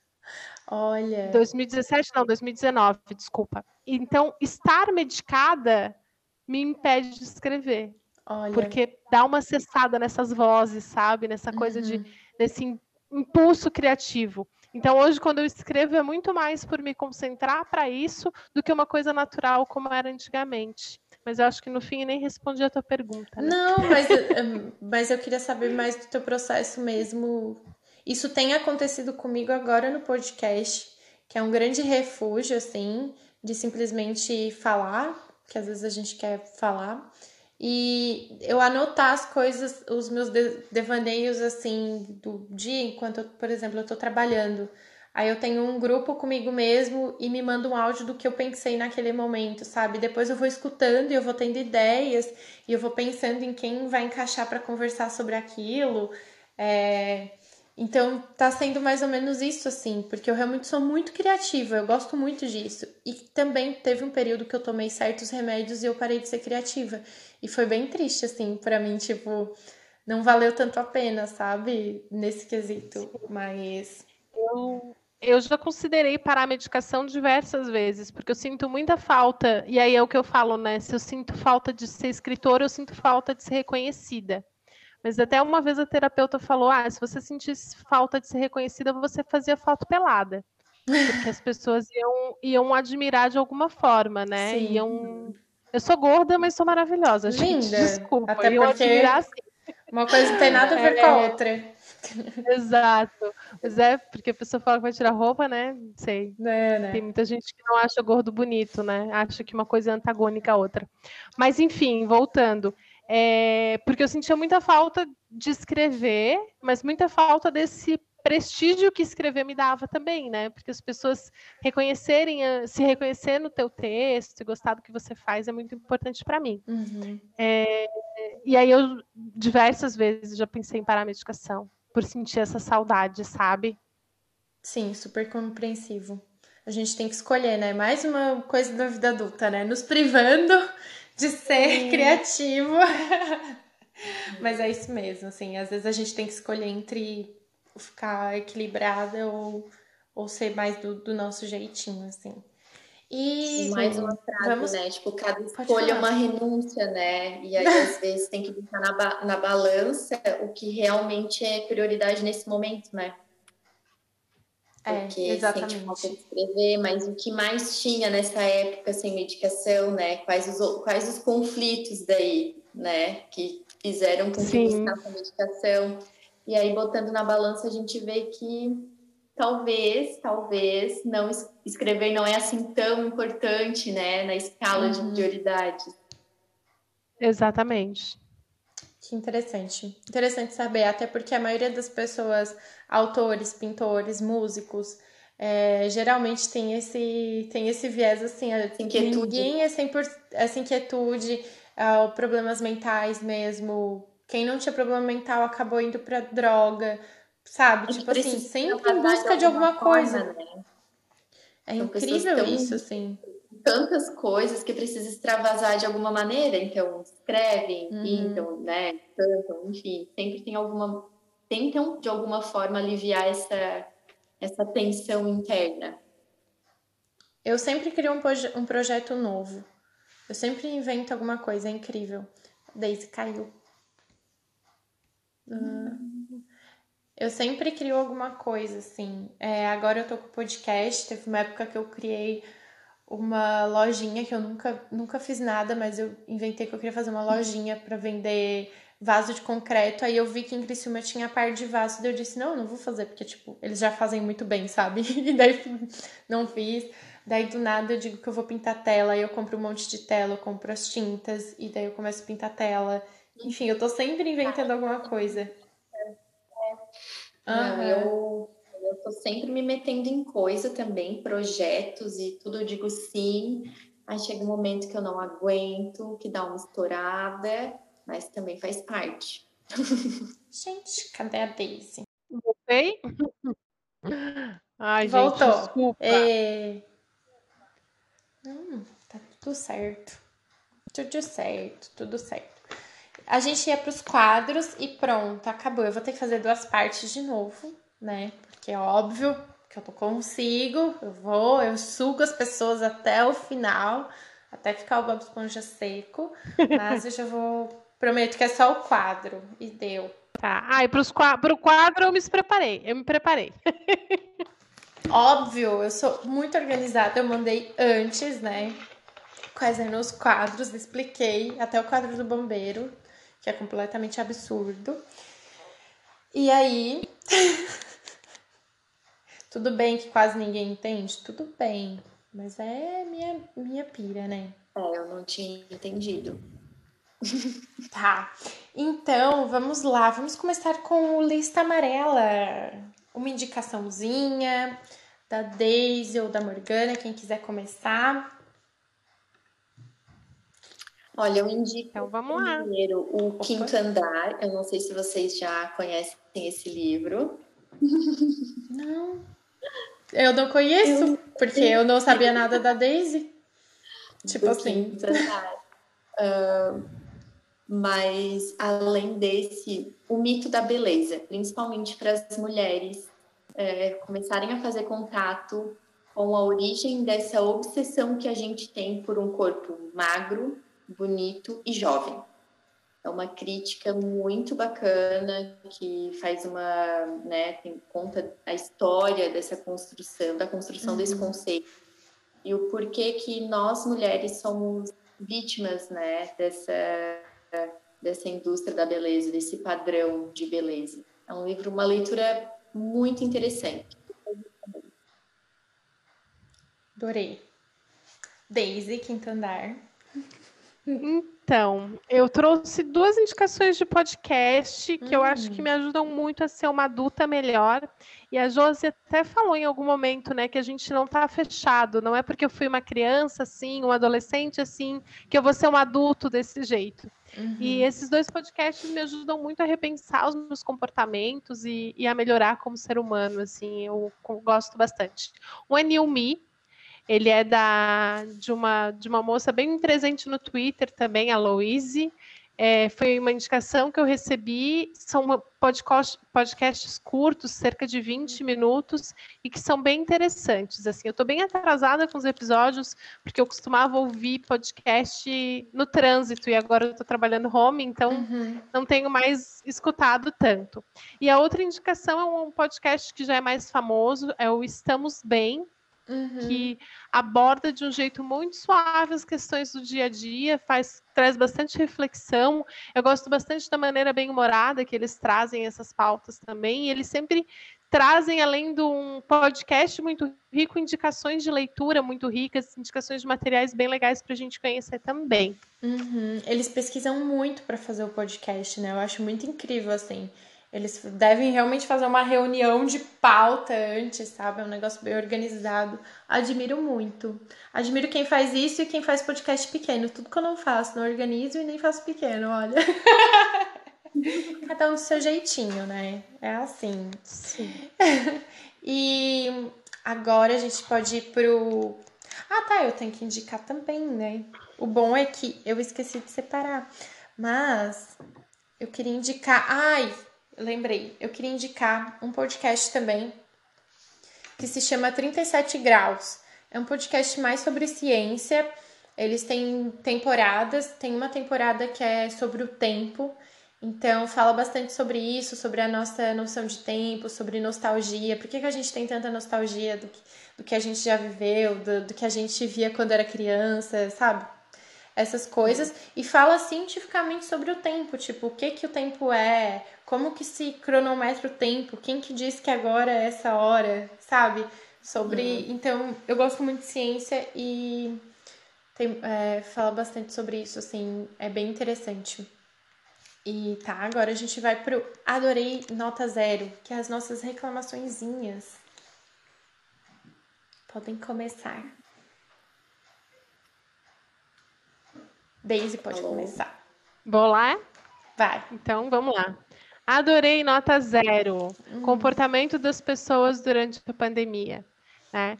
A gente vê, eu, eu vou falar disso sempre que eu tiver oportunidade, porque eu fico escandalizada com o que as pessoas têm feito. É uma falta de respeito pelo outro, uma falta de respeito com quem trabalha, é uma falta de respeito com quem precisa que o dinheiro gire, porque as pessoas falam muito assim: ah, mas não pode parar a economia, mas é por causa desses arrombados que não param com o rabo em casa que a economia vai sim sofrer mais as consequências. Uhum. Porque assim, gente, a minha fatura de cartão de crédito não baixou. Uhum. Baixou no começo da pandemia, que realmente eu não estava fazendo nada, mas assim, eu continuo gastando o mesmo que eu gastava antes, sem sair de casa, que eu sou muito quarentener, né? Uhum. Eu sou, estou extremamente cumprindo todas as, as recomendações. Então, adorei, nota zero para quem fica saindo de casa como se nada tivesse acontecendo. Roubou, roubou a minha, mas eu vou adaptar depois, vou continuar sobre o assunto. Morgana. Então, adorei, nota zero, ser adulta. Porque tem uma idealização de ser adulto. Quando a gente é pequeno, a gente quer ser adolescente. Quando a gente quer quando a gente é adolescente, a gente quer ser adulto. E aí, quando a gente é adulto, a gente quer voltar pro útero da mãe para chorar em posição fetal. Então, assim. Exatamente. Essa idealização que a gente tem da independência, que é fantástica, ao mesmo tempo ela é bem cruel. Então, adorei ser adulta, nota zero. É, eu vou completar o que eu, eu, adorei nota zero da Daisy, porque como eu tive as duas vivências, é, eu comecei a quarentena no Brasil e tô vivendo o restante da pandemia. Eu fiquei metade da pandemia no Brasil, metade da pandemia aqui, né? E daí eu vi a diferença que faz um lockdown. Então, assim, é, aqui eles sofrem muito mais porque tem muito mais idoso. Então, se fosse olhar os dados por, por faixa etária e tal, é, no Brasil foi pior, só que aqui os números são mais alarmantes por conta da idade das pessoas mesmo, assim. Eu trabalhei tanto nesses últimos tempos por conta da quantidade de gente que estava doente, porque eu trabalho com muita gente idosa, que as pessoas trabalham realmente até enquanto quer, sabe? Assim, eles trabalham aos 70 e poucos anos, eles estão lá trabalhando comigo no mercado. Então, tem muita gente idosa é, e tava todo mundo em casa doente mesmo, todo mundo pegou Covid, assim. Então, eu fico bem agoniada. Eu já falei que eu não vou mais falar sobre isso com os meus amigos, eu não vou mais entrar nessa discussão, porque assim, o lockdown não é uma coisa que a gente tem que é sou contra ou a favor, não é mais opinião. É simplesmente a única solução. É assim, em julho, aqui a gente vai, vai parar o lockdown. Eu vou poder viver normalmente em julho. Essa é a nossa esperança, né? Talvez se a mutação continuar mutando muito, não vai rolar. Mas a gente vai estar vacinado e vivendo. Porque foi feito o que tinha que ser feito nas épocas certas. Também tem um monte. Tem rave clandestina aqui, também tem um monte de coisa. Não é só no Brasil, sabe? Os problemas são o, o da humanidade. As pessoas vão buscar suas fugas onde, onde elas precisam, assim.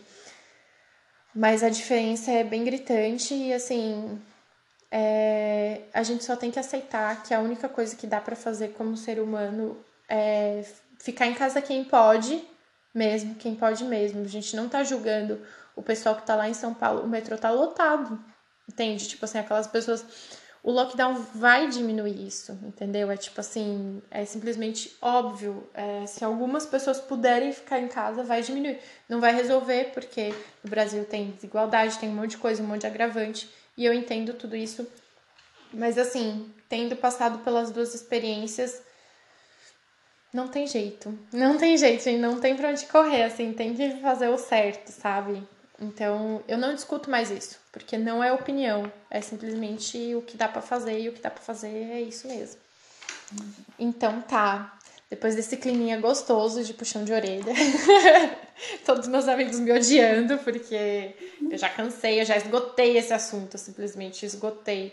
E até hoje eu falei, eu não vou voltar nisso porque eu fico irritada mesmo. E todo mundo já sabe o que eu penso e não quero discutir mais sobre isso. não quero saber a opinião de mais ninguém. Deu, chega. Vamos para o tweet do bombeiro. Uhul. Então, essa eu achei super difícil de brincar. Qual é o primeiro, Morgana, para não passar vergonha? Então, um tweet que com certeza seria um tweet meu. E já aconteceu com uma amiga, então eu não me sentiria tão ruim se isso acontecesse. Uh, adulta de sexo feminino solicita remoção de lagartixa em residência. Poderia. Se eu não tivesse nenhum amigo para tirar para mim, eu com certeza chamaria bombeiro, gente, juro. Gente, tudo isso é uhum. é medo. A lagartixinha Muito não faz nada. Não, faz mal para mim. Não faz mal. Pode ir, Daisy. Então vamos lá.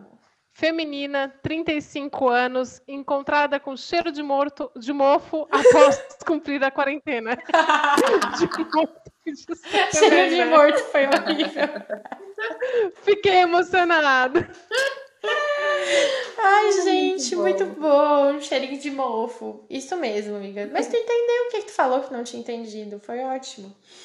O meu. Ah, então tá. O meu com certeza seria feminina adulta. É, com pressão baixa. Tipo assim, reclama pressão baixa. Porque eles botam assim, reclama pressão. reclama não sei o quê. Eu acho muito incrível o jeito que eles botam. Uhum. Reclama pressão baixa.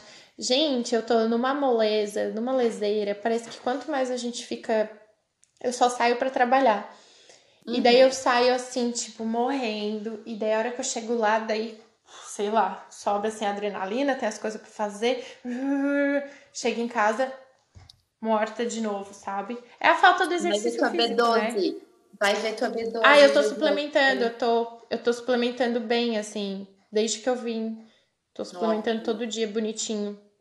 Uhum. Mas Bom. o último exame não tava baixo, não.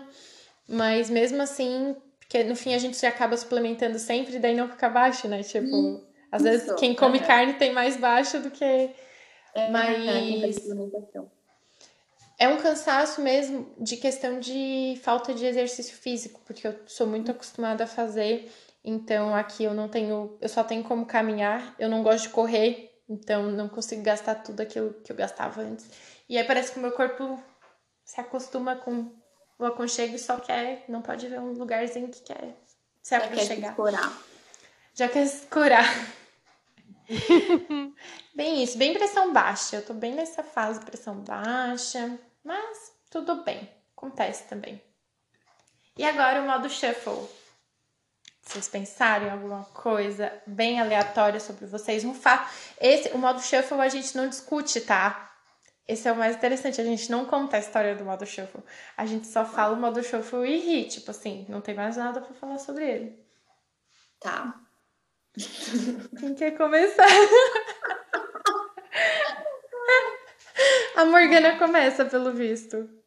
Eu tô rindo já, porque vai ficar sem contexto, mas tudo bem. É para isso. Uh, eu acho que é a primeira vez, a minha primeira manifestação homossexual, eu tinha sete anos, foi com uma Playboy da Carla Pérez. Larguei saí correndo. ah, pode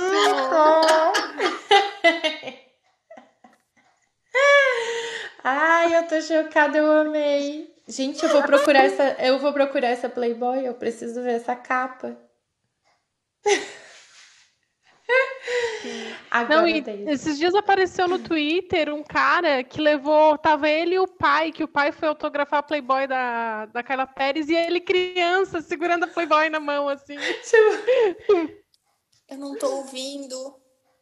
Não tá ouvindo. Mas tu, Cadê? eu tô ouvindo a Daisy. Agora tá ouvindo? Agora sim. Ah, tá, então a Daisy vai repetir. Repete, Daisy. Então, esses dias apareceu no Twitter um menino, né, que hoje homem, foi com o pai pegar autógrafo na Playboy da Carla Pérez. Então, tipo, ele na fila, tipo, uns sete anos, assim, Morgana total, segurando a Playboy na mão com aquele pôster aberto ainda. Desenrolava ah, o pôster. Gente, eu amo os anos Gente, os anos 90 foram uma loucura, né? Gente, que perfeição. Isso foi. é muito bom. E detalhe, foi a Playboy da, de uma capa do Natal de dezembro que tem o Papai Noel abraçando ela por trás com a mão no seio dela. Olha, é a Playboy. Eu vou chorar, pelo amor de Deus, é muito bom. Ai, gente. Nossa, na minha casa foi uma grande preocupação, né? Porque as vizinhas todas achavam que eu era sapatão, então todas viviam falando com a mãe por conta disso, assim, porque, tipo, pra mim, pessoa bonita é pessoa bonita. Eu tenho certeza que, uhum. tipo, eu me apaixonaria por qualquer pessoa, sabe? Independente de como, como ela é, assim.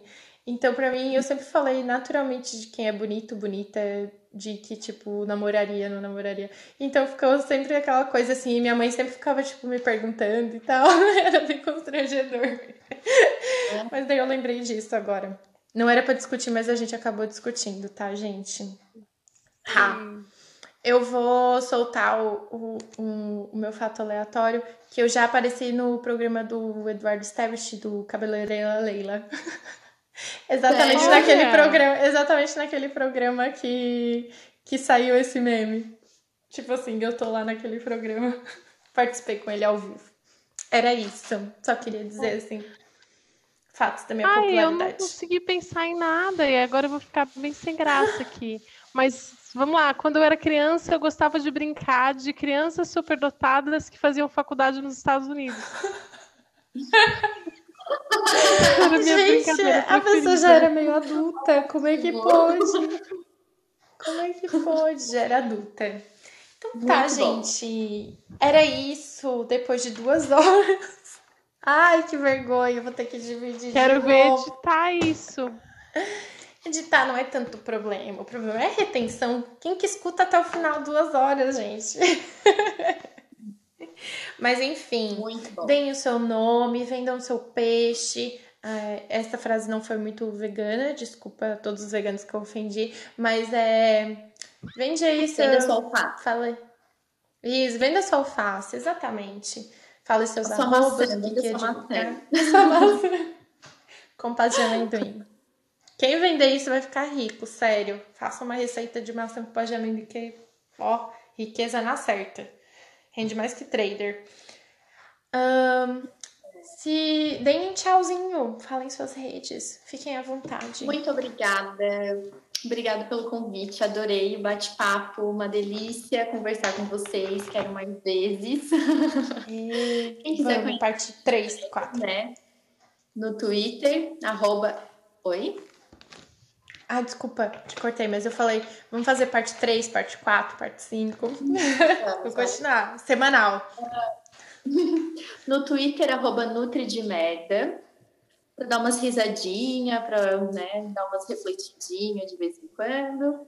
E no Instagram é arroba Morgana Nutricionista, bem fácil de encontrar para, enfim, se quiser saber um pouquinho mais sobre nutrição comportamental, sobre como funciona esse, esse universo dentro da nutrição, bem possível, bem acolhedora, gentil, humana, é só mandar uma, uma mensagenzinha. Hum, adorei. Pode ir, Daisy.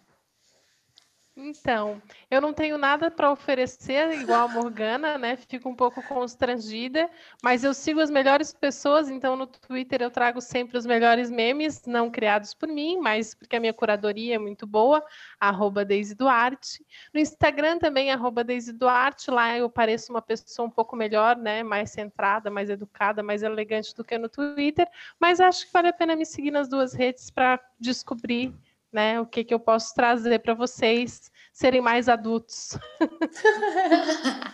Adorei. Ótimo, adultos e eu, e eu sou a Josi Carbone. Essa semana eu fiz um, um. Oh, meu Deus, fugiu a palavra. Um Instagram para o podcast para eu divulgar sempre uma capinha e vocês também puderem dar um. um é, postar no, no próprio Insta, assim, ter onde marcar e tal. Pra não ficar muito uhum. bagunçado.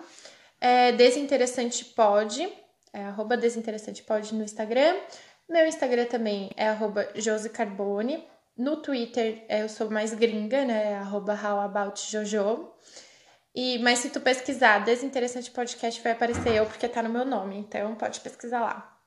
Na bio do, do Instagram, agora eu fiz um link que vai ter o como tu me mandar áudio. É tudo anônimo, tá? Dá pra mandar áudio anônimo. Opa, Epa, que apareceu uma notificação. Dá para mandar áudio anônimo, é, história, pedir conselho, enfim, qualquer coisa, tanto por áudio quanto por texto, e as duas coisas são anônimas.